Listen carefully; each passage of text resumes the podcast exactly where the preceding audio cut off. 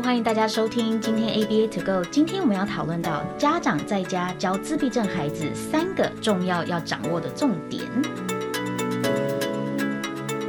Hello，大家好，我是 Joyce。Hi，大家好，我是 Faye。三十集，哇！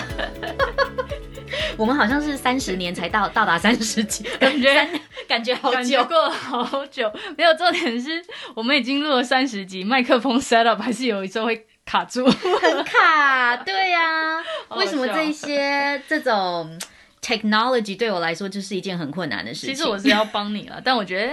你看起来自己做的还可以嘛？应该不需要我帮忙。你看，大家看我们的这个呃影片的录制啊，我们的说话的声音啊，其实我们是有买那个麦克风专业的。对，真的好险你先生有帮忙，感谢他 省了好多钱。呃，那个对他有出钱。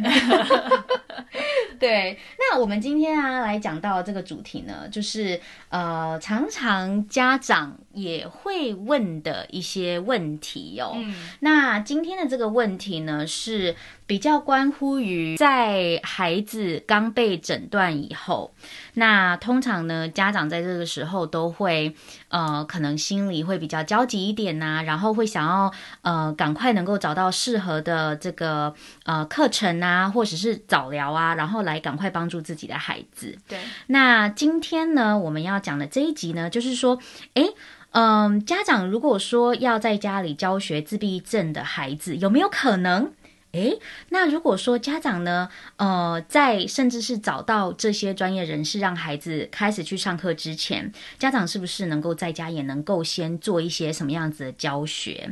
那如果说家长呢，呃，愿意跟呃能够空出一段时间，哦、呃，然后每天在家里跟孩子，呃，就是做一些教学的话，那有哪一些重点我们要把握的？嗯，对。所以这一集呢，非常的希望，呃，能够帮助每个新手的。早疗家长能够更加去掌握，呃，我们在家跟孩子互动的一些呃秘诀跟呃要点，这样子。是。那我想先提醒一下，如果今天你是新手爸妈来听，可能就是你对 ABA 的认识还不太熟悉，你也不知道怎么样帮助自己，呃，有。自闭症的小朋友，那我们想先提醒你一下，ABA 呢，它是所谓的 evidence-based treatment，它是一个科学验证的治疗方式。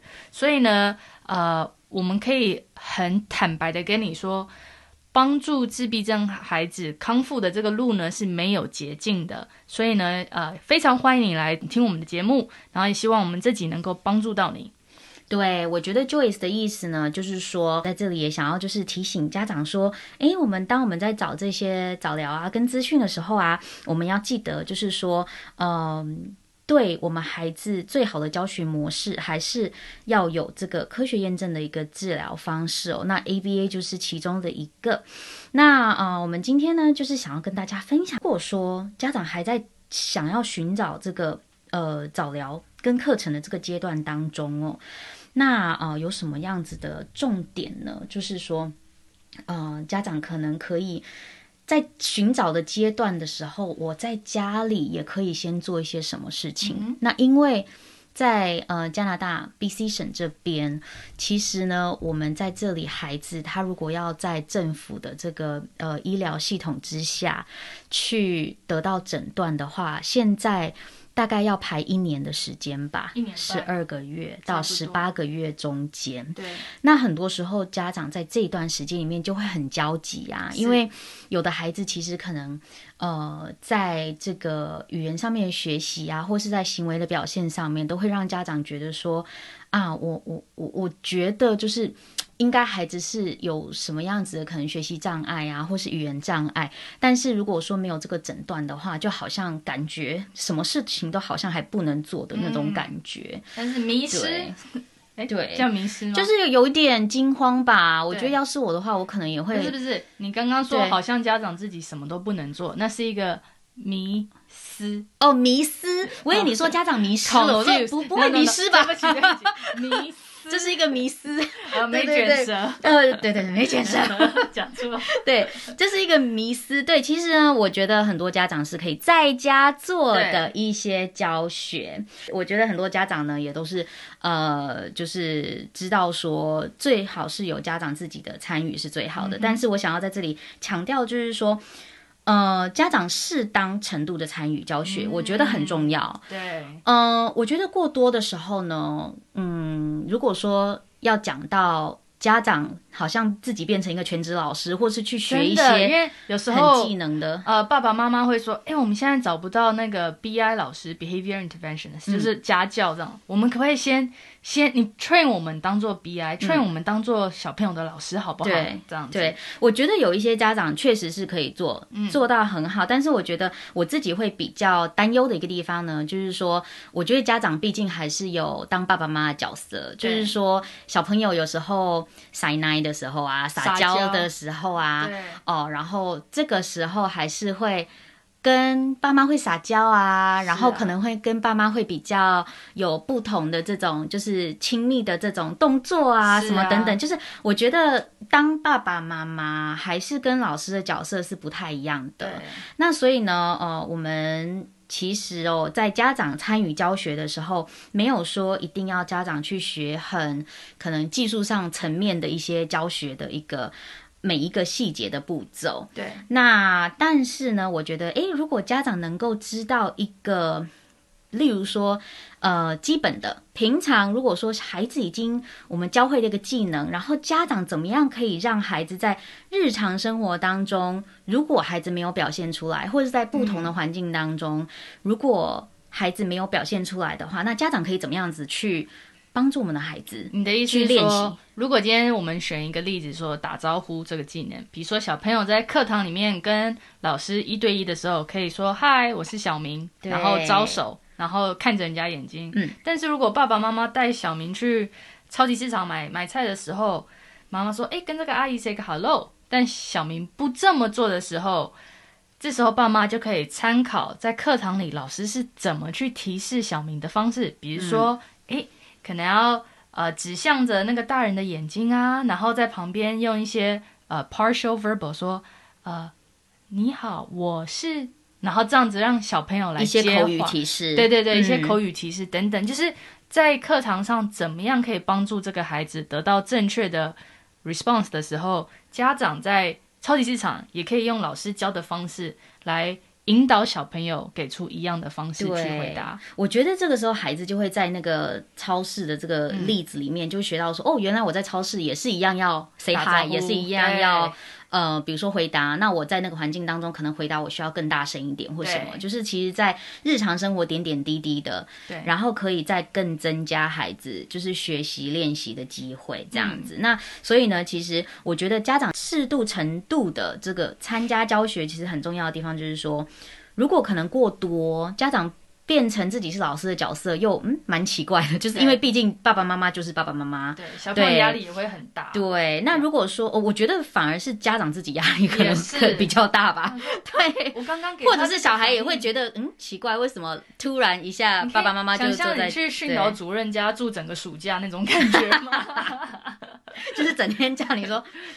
罚站，对，经理，对，他让我想到高中时候的教官，我、哦、没有、哦，真的是我没有经历过。那如果说家长呢参与过少的话呢，其实我们的孩子哦，我们平常在我们自己的学生身上看到的就是。有一些孩子可能他就会比较缺乏在日常生活当中练习同样的一个技能的一个机会。对，那这些技能虽然说在也许在中心里面，呃，孩子已经学过了，或者是说在学校学过了，或是在家里一对一的早疗课程也学过了，但是呢，我刚才讲到一开始讲到的，我们的孩子很多时候他在不同的环境当中他就不会表现出来。对，那这个是属于一个泛化的一个能力哦。泛化。那家长呢，其实就可以在比如说日常生活当中，孩子已经学会的这一些技能，那但是如果孩子没有表现出来的时候，我可以用一些什么样子的 ABA 的技巧，让孩子能够在不同的呃这个呃生活的一些细节里面也能够表现出来。所以你刚刚说的那个 ABA 技巧，就是可能是老呃爸爸妈妈会观察小明跟老师上课的时候，老师是怎么引导小明得到正确答案？你在说的是那些 ABA 技巧？或者是对啊，就是一些小技巧。嗯、那不论是我们要怎么样子去做提示，不论是我们要怎么样去做纠正，不论是我们要怎么样子去呃，就是去奖励或是鼓励我们的孩子哦，然后能能够看到更多的这些正确的行为在日常生活当中表现等等的，这些都是 ABA 的技巧。嗯，其实我们的一个领域里面的一个很大的目标，就是我们的重点放在呃每一个孩子。的教学重点都是在于说日常生活当中重要的一些生活技能，没错。所以当然喽，包括讲话啊，包括互动啊，嗯、包括学习呀、啊，包括吃饭、上厕所等等等等。嗯、那这些技能很多时候都是其实老师没有办法时时刻刻跟在身边的。那如果说家长时时刻刻跟在在我们的孩子身边，然后又能够在这些上课以外的时间能够继续就是加强一些训练，然后让孩子有更多的这个呃练习。习的机会的话，嗯、我觉得这个对孩子的学习很必。哦，我有一个小朋友，就是他，嗯，他是从因为今年的那个 COVID 嘛，那他们就是从学校原本是孩子去学校上课，然后今年转到都是在家上课，都是 homeschool。嗯，那呃，他其实在学校已经有一个很好很好的 routine 了，就是他是嗯，算是中重度的孩子。那但是呢，他却可以，就是我们的老师哦，在学校他已经到一个蛮呃自主跟蛮独立的一个阶段。那就是说，在一个学校的环境里面呢，他知道说，诶，早上啊，他还反而有学校的工作，就是他要去学校发那个每个老师都会需要有一个这个 walkie talkie，还是学校的老师需要从 office 然后发什么东西去给各班的老师，这些他都会去做，而且他。到嗯，去年为止，在学校他都可以做到说，完全不需要我们的那个辅助的影子老师在旁边，嗯、他都可以自己做到、欸。哎、嗯，就是他是非常在学校非常独立的哦。虽然说他语言没有说真的很流利还是怎么样，但是基本的要求跟需求他是都会说的。那今年呢，变成在家里 homeschool 之后，挑战就变得很多。呃，我们看到的一个就是说他在家里变成嗯。因为家里也是一个不同的环境，本来就不是一个学习的环境嘛，那本来就是一个很轻松的一个环境，嗯、那所以在家里呢，突然 从九月份开始的时候，就会发现说，诶，他好像有一点不知道无所适从的感觉，嗯、就是呃，可能很多时间他会就是躺在地上，然后不去做任何的事情，对，然后就就嗯，其实是。对这个孩子来说是一个很困难的一个转换。对，那这个家长就很棒的地方就是说，他其实自己是有在学一些 ABA 的一些技能。嗯，那他就在家里呢，他就做了这个所谓的这个日程的这个行为记，哎，呃，日程这个 visual schedule，就是每天的这个 visual schedule。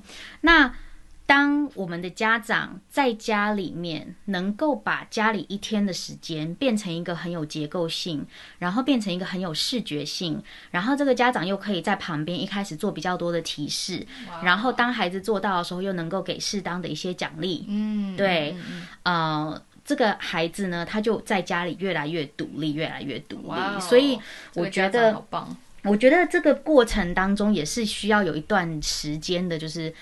呃，学习的过程也不是说都是这么的顺畅的，是但是我觉得那对家长来说，当然就是也蛮，也是有一段就是很辛苦的，可能学习的过程啊，然后陪伴孩子的过程啊。但是我相信大部分的家长都是，只要是看到孩子有这个学习的成果以后，就是哇，而且我觉得就是辛苦前面那段时间，当孩子能够。自己开始渐渐的独立，有一些方式让孩子能够学习，在这个环境之下，我可以怎么样独立？我该接下来去做些什么事情的时候，我觉得，嗯，家长那个时候都会觉得是值得的，就是有点打怪破关的观念。破关，我现在很喜欢用这个比例讲很多事情，你知道吗？就比如说，我们现在说，因为疫情期间，很多小朋友在家里，所以原本这个。这个魔王呢，没有那么那那么常见。突然这个魔王常常在你身边，这个时候家长就可能要说：“哎，我需要找一些武器或者是一些工具来帮助我克服接下来的这一关。”我觉得这是对于 嗯很爱打电动的家长来说，应该是蛮有蛮有 我们我们世代不一样动机的，蛮有动机的。我们现在是可以调查吗？请问我们的观众，你们的年龄层在哪里？大部分的家长都比我小啊。对啊，哦，他们可能不知道你的。年龄啊，对啊，我还在对。什么？Disguise 当中，所以如果你是二十到三十的，跟我们说一声；三十到四十的，跟我们说一声；四十以上的也跟我们说一声，这样子。对啊，真的是，我觉得我我呃，基本上现在的这个，上次我我我在接一个新的家长的时候，嗯，然后他就说，他就说，哦，那个费大姐，那个怎么样？怎么？我们就嗯。大姐，嗯，好好笑哦！你可以直接叫我的名字啊，然后你就说，嗯，对不起，没有啦，没有，分的啦，因为我我觉得，我觉得，我觉得对方是想要有一点那种尊尊，哈，就是好像尊称的感觉，对，但是我听到大姐，嗯。大姐，我自己有点傻眼，但是没关系，可能是我的那个真的是对皱纹已经跑出来比较多，所以大家看得出来我是大姐。所以大家直接叫你费就 OK 了，可以可以可以，没有问题。大家可以叫我 Joyce 小妹，我也 OK。对，OK 老师都可以。那我们现在要讲啊，我们现在知道家长跟孩子的教学的重要性以及必要性之后。要从哪里开始下手呢？我们总共有三个重点，希望家长能够掌握以后呢，在家里可以跟孩子试着做看看，这样子呢，一定会帮助你们两个亲子的关系。我觉得这个是教学的基本。如果说我们真的要教会孩子东西的话，嗯、我们这三个重点一定要把握好。是。那但是这个三个重点呢，感觉起来好像是。No brainer，好像是很简单的一个概念，本来就应该这样做，但是做起来很难呢、欸。真的，我们其实，在看到很多家长跟孩子哦，就是其实这三点不是那么的容易做。我们先分享第一点，嗯、第一点呢，就是说我们希望家长能够先建立好跟自己孩子的互动。对，那其实很多家长啊，在呃，我们一开始在做这个 consultation 的时候，他们都会问的问题就是说。我要怎么样跟我的孩子互动？我要怎么样跟我的孩子玩？嗯、我的孩子他可能拿车子的时候，他不是就是在铁轨上跑啊，他可能就是一直转轮子。但我这样子要怎么跟他们玩呢？嗯，我觉得很多家长会一开始遇到这样子的一个问题。对对，好，我们我自己的看法啦，呃，如果我们用你刚刚玩车子轮子，就是这个小朋友呢，已经有一个是他非常着迷的一个物件的时候呢，我会尽量。大人放低姿态，跟他一起去看这个物件，玩这个物件。所以呢，你你们是在同一个水平的。所以，比如说小朋友就躺在地上转轮子玩车车，这时候呢，我们也可以拿着一个车子，然后轮子跟他玩，让小朋友知道说，诶，你有个大人进到我的世界里面。可是这个时候，我不会去要求他做一些他平常不会做的事。所以是现在第一步，就是说，只是要跟孩子建立互动，也是希望孩子能够就是呃，可以邀约。所谓的邀约，就是说不拒绝大人在他们的身边，一起跟他们玩一件一个东西，一起一起一起一起游戏的这个过程。所以他不要跑掉，不要说你一来他就跑。你知道有什么东西是我们孩子真的很讨厌大人做的吗？什么东西？就是。呃，就是一直去问他们问题，跟一直去改变他们玩的方式。这个例子呢，就像我在看剧，嗯，我的妈妈一直在问我一些事情，说，哎、欸、，Joyce 啊，那个明天怎么样？哎、欸、，Joyce，你今天上班怎么样？妈，我在看剧。我跟你讲，你那个倒还好。有一种就是，比如说我看剧，对不对？然后呢，我老公呢突然进来看，然后他不知道前面发生什么事的，他就一直问你那个剧。你就会一把火来。OK，mindfulness，mindfulness，我去背的词没有？就是你知道吗？我觉得就是，哎、欸，我在看剧看的好好的，然后你现在想看，那你就安静的一起看。对，你为什么要一直问我之前发生什么事情呢？那你就自己去看。对，所以一样的小朋友，我就不想跟他看这个剧，对不对？小大人就不要说，哎、欸，你在玩什么啊？哎、欸，这个是干嘛的？哎、欸，这个你可以用来做什么什么啊？嗯、那。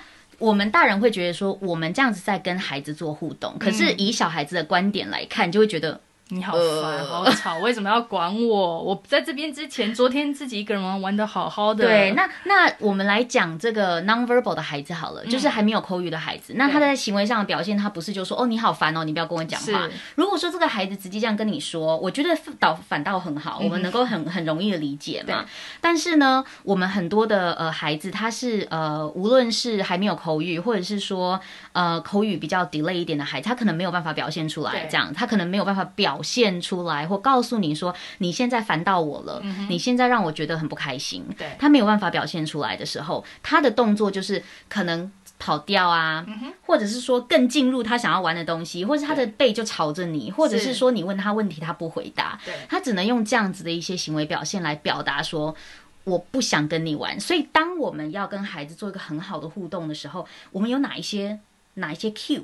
让我们看到说，哎、欸，这个时候孩子已经 open 了，嗯、他已经接受大人在那里跟他一起游戏。对，那个有哪一些 cue 呢？我觉得可以从眼神看，有时候比如说我自己个人，如果进去跟一个新的学生一起在开始做搭配啊，开始认识他的时候呢，这个时候我可能就是会做一些很夸张、很好玩，或者是会带着一点节奏的一些东西，比如说。呃，恰卡恰卡恰卡恰卡，啾啾。然后这时候小朋友会觉得，诶，这个这个新的人为什么要做这些声音？然后把它变成一个 pattern，一个游戏，一个玩。然后呢，等他已经开始习惯，这时候我 cha cha cha cha，，然后开始时间静止，看小朋友没有看着我。嗯，然后他一看我，啾啾，我觉得继续这样子，嗯、这是我喜欢跟孩子开始做搭配的一个动作。所以说，呃，家长如果想要知道说跟自己的孩子的互动有没有建立完成了，就是说，第一个要注意孩子看家长的这个眼神有没有增加，嗯、然后呢，可能就是说看孩子的这个肢体，他是不是会愿意面对你，还是他都会一直想要背对你或是跑掉的动作。那再来呢，就是说你可能在做一个比较。重复性高一点的游戏好了，像我女儿就很喜欢玩这个 Run Around the Road，呃，Garden，就是我们可能在她手上画圈圈，然后就会跳、嗯、跳跳到她的手臂上，然后最后就是会搔搔她痒。对对对。然后呢，她就很喜欢，但是我通常就是比如说，呃，就是在她手上画完圈圈之后，然后手要往上她的 arm，对，对，对，再往上。他的 arm，然后在要 tickle 之前，他就会一直看着我，他就一直看看看那个眼神，就是他一直看你，然后又有点害怕，然后又觉得好笑，然后就不晓得你什么时候要怎要在哪里 tickle 他那样子。我们就是要找到那样子一个互动。那当孩子跟大人有越多这样子，无论是这个坐飞机呀、啊，让家长把他飞高啊，或是读故事，或者是说洗，甚至是洗澡的污水要下来喽，然后让孩子不知道说水什么时候要倒在他的。头上，这种，呃，都是嗯、呃，能够在这样子的一个互动的过程，如果建立好以后，孩子在如果真正的我们家长要做一些指令，或者是在做一些教学上面，孩子才会有这个呃注意力。在家长的身上，所以这一点呢，就是在家长可能要在参与在教学啊，或在日常生活当中呢，呃，跟孩子建立一些教学的一个模式之前，我觉得是很重要需要去建立的。那我们刚才讲很多例子啊，都是比较小小孩的。嗯，那如果跟比较大的孩子，像我有个小朋友哦，他不是小，他现在已经要进入国中 middle school 这个年级。嗯，那他是最近才被 diagnose 有这个自闭症。跟 ADHD，那这时候家长也是有点小头痛啊，就说：“哎，我要怎么帮助这个孩子呢？”家长也很着急。嗯，那这个家庭呢是呃，爸爸是专门管功课的那个人。嗯，可是除了功课以外呢，爸爸跟孩子互动就稍微少一点，所以我就建议爸爸说：“那如果你想要更加帮助你们家小朋友的话。”我觉得可以从建立亲子关系、亲子游戏开始，嗯，而不是说每次看到爸爸就是做功课，嗯，而是看到爸爸，哎，爸爸其实也蛮好玩的。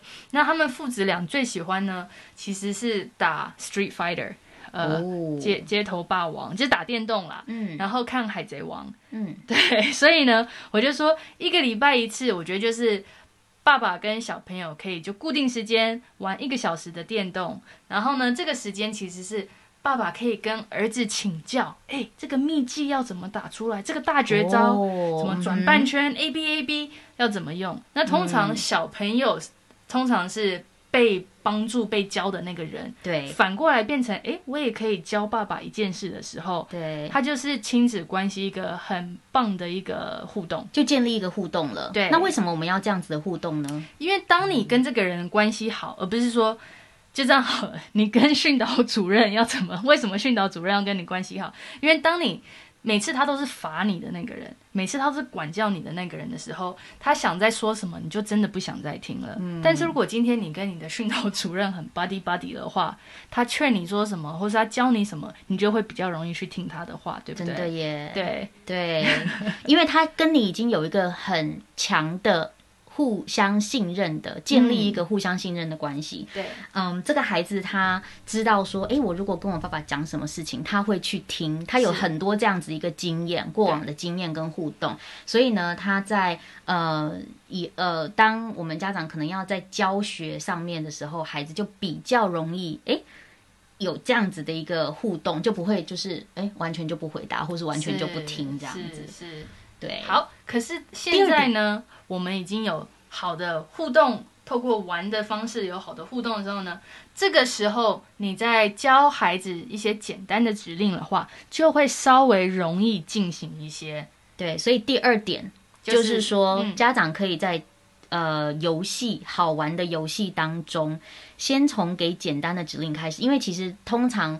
当家长问我问题的时候，都已经是好难的问题哦。就是比如说，我要怎么样让我孩子就是听我的话去刷牙，或者是我不用骂孩子，他就可以就是去收玩具等等。那其实呢，这些都是在呃孩子不喜欢的状况之下给指令。所以呢，我们要先退一步，我们的孩子是不是可以从这些比较简单好玩的这些指令呢，先很固定的就是习惯。听爸爸妈妈的指令，比如说在游戏当中啊，我们跟孩子玩的时候，比如说哦，这个车车放这里，哦，你可以去那一个地方停车，嗯、哇，你看这里失火了，赶快这个、啊、对消防车赶快过来，我们要来这里就是灭火，就是根本不听起来不像指令，听起来不像指令，但他其实在 follow 你说的话，对对。对，哇，你好会哦，对对，非常好，所以呢。很多时候在这样子游戏的过程当中，它重复性又比较高，对不对？对。然后呢，可能家长呢也可以做一些比较夸张一点的表情跟动作，然后甚至是可以配合一些音乐，对，让孩子在这个过程当中，他觉得说，哎，听听指令，然后一直跟着爸爸妈妈做一些简单的指令，跟做一些这些好玩的指令，嗯、已经变成一个是习惯的习惯性的一个呃过程了。嗯嗯，其实在，在呃家长跟孩子的互动当中，我觉有一点很重要。要的就是是一个平衡，对家长，呃，跟着孩子，希望他，呃，就是说。家长跟着孩子的这个主导，还是说孩子跟着家长的这个主导？它中间其实是一个平衡的。嗯、我们都能够观察到，如果说今天只是家长可能一直 expect 孩子什么事情都要听我的，嗯、呃，通常那样子的状况之下，就会有比较多的所谓的这个呃冲突跑出来。对，可能很多时候孩子就会不愿意。是。那所以我们刚才讲的第一点重点就是说，我们要怎么样子去让孩子有一个很好的互动？那个就是。那个就是让家长有机会能够跟着很多孩子想要做的方式去照着做，嗯、哦，那孩子就会知道说，哇，那爸爸妈妈真的是，呃，就是有在听他们在说什么，或者甚至是有跟着他们想要做什么的一起做。那第二个呢，很重要就是说，这个时候是孩子来跟着家长，嗯，做一些 follow 家长要他们做的一些指令哦。那我们从简单好玩的地方开始。诶，我突然想到一个 example，比如说。嗯 Play-Doh 橡皮泥，嗯、一开始可能孩子只是丢啊，或者因为他不知道怎么玩，怎么做 shape，所以一开始可能家长是。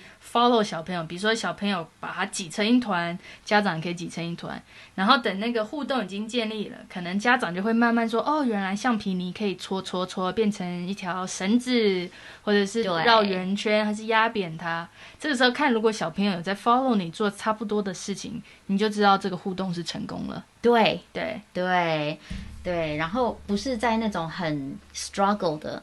哦，状况之下可能硬逼孩子一定要做什么的，对，对。那还有第三个重点哦，是就是当我们的家长要比较好的，就是能够在家里能够教学的话，第三个能呃，希望家长能够跟孩子建立的就是一个很有效的一个沟通方式。对，那我们都知道嘛，我们的很多 ASD 的孩子在呃比较小被发现的时候，都是因为他们在语言上面有一个迟缓。是那在语言上面迟缓跟沟通上面跟人的互动啊，无论是口语的或是没有口语的这方面。嗯通常都是让家长第一个警惕，或是发现到说这个孩子有这个自闭症的这个倾向的这些点嘛。那所以呢，如果说我们一开始没有办法有一个跟孩子很有效的沟通沟通管道的话，嗯，孩子通常会发生比较多的，就是嗯，可能行为上面的挑战跟问题就会出现比较多。嗯，对。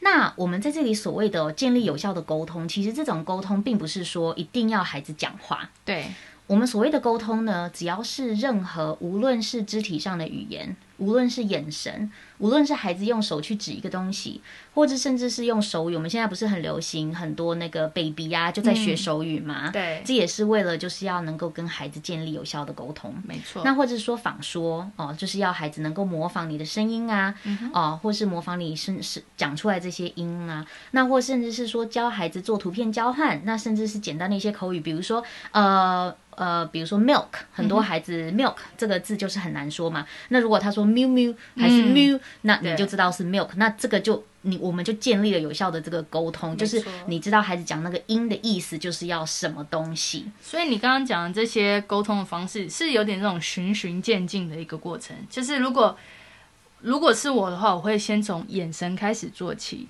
对不对？然后接着呢，他可能现在还没有会说的能力，或是手指的小肌肉不协调。那我请他先指给我看。然后，因为像我现在的小朋友啊，他大概是三岁半，快要四岁。那一开始我进去认识他的时候呢，他只会用手指去指他想要吃的饼干跟糖果，或者是遥控器，因为他要看电视。那很好欸。对，这是他的基础能力，嗯、是这样子。嗯、然后呢，我进去教他的第一步，因为我是想跟爸妈沟通嘛，你们的重点 priority 是什么？嗯、哦，希望孩子开始说话。但是呢，我没有马上说哦，跟我说一遍，或者是说这个，嗯、我会先从手语的这一方面来教他，就说：哎，小朋友，你还要吗？那你就两只手撞在一起说 more。嗯，那我就是拿着他的手，手把手说 more。这样子，嗯、大概两个礼拜吧，他就知道，他只要手跟手撞在一起，他就可以得到更多的他想要的东西。对，所以呢，就有个基础点，就是说，哎，我们现在有点像盖房子一样，嗯，我们已经把那个下面的那个基本的建设稍微小盖了一点，然后我们再慢慢慢慢往上盖上去。对，那所以呢，其实你刚才讲啊，这就是循序渐进的。其实很多有一些孩子，其实也不一定算是循序渐进。哎，这个我我我们现在写在的 PowerPoint Slides，因为也许有一些孩子啊，他是有一些简单口语的，但是他就是不用他的眼神，嗯，对不对？对，他可能他今天讲话讲一句话，可是他并没有看着一个人讲这句话，这也是我们很常发现的。是，对。那所以呢，我们可能这个孩子虽然有口语，但是我们可能会加强的是他的眼神。对。那所以呢，其实我觉得，为什么要跟孩子有一个很好的沟通？那这个沟通要开始怎么样建立呢？我觉得有一个很重要的地方，就是先观察。嗯，我我到底知不知道孩子今天的一个眼神、一个动作、一个声音是代表什么？嗯，我觉得有时候可能是我们甚至是自己观察都还不够。对。那如果说我们今天观察够了，然后我们有足够的这个。呃，idea，那我们就可以从孩子现在已经会的这一些，去慢慢的去建立，呃，孩子能够很快学学习到的一种呃沟通的方式。像你刚才讲的这个，用手语去说 more，那可能两个星期他就学会了这个，那他可能到处就一直跟爸爸妈妈说 more，这个时候你就能够哎，再教下一个比较。呃，可能我要饼干，我就要做这个这个动作，或是说什么什么字哦，或是什么音。然后我也补充一下，因为我们教他 more 什么的话，对这个小朋友他去呃抢东西的那个行为就就代替掉了，那非常好。对，对，所以这是沟通最大的功效，是为了要取代这些呃，挑战性的行为，对。那我们之前在别的 episode 里面有讲过嘛，其实大部分的这个问题行为都是因为说孩子他没有一个正确的能力去达到他们想要的那个东西，对。所以他们就是透过这个比较不适当的这个动作来取得一些东西。是。那所以呢，嗯，不不管是取得一些东西，还是说不想要一些东西啦，都有可能，对，有各有各种不同的原因。那所以呢，如果说我们能够在虽然说现在孩子还没有说话，但是如果说我们去仔细的观察，我相信很多家长是能够观察到跟学习到说，哎，孩子的一个动作啊，一个嗯嗯嗯啊，然后是什么意思？是对，然后再从这里为起点，然后再呃慢慢的把孩子这些呃比较有效果的这些沟通的方式，然后能够慢慢 build up 这样子的方这个沟通吧。那所以其实今天我们大要跟大家分享的这三点哦，就是说。我觉得，如果说家长能够就是建立这三点，第一个建立与孩子的互动，对，第正向互动；第二个教导孩子能够听从简单的指令，那孩子都会一直跟从这些简单的指令。嗯、第三个就是有效果的沟通方式，跟孩子有一个很有效果的沟通方式。这三个如果建立好的话呢，我觉得其实很多时候家长都可以就是作为。呃，可能这个早疗教学，孩子可能学会这些技能，跟在日常生活当中能不能把这些技能都表现出来的中间的一个桥梁，就是家长就能够发挥一个很大的，就是说孩子的成长过程当中跟学习过程当中，能够发挥到一个呃，让孩子也能够在日常生活当中对一直去练习的一个机会，这样子。对，对，所以。所以，所以呢，你可以在脸书、Instagram，还有我们的官方网站，还有 Apple Podcast，然后还有好多听 Podcast 的平台可以听到。最新的是 Sound On。哦，哇，OK，对对，各大平台都可以听到我们的节目。对，那啊、呃，也欢迎大家下载我们第三十集的这个呃 ABA To Go 节目的讲义。那我们在接下来继续下星期。再决定我们想要订什么好吃的，然后你再来我家继续录音吧。我跟你说，你要问观众说，请问接下来各位想要听什么节目，可以跟我们说。然后你突然说要订什么好吃的，好像你讲的比较重要，是哪一个？哦，对啊，对啊，有什么题目再来问我们。OK OK，好，拜拜，谢谢大家的收看，拜拜。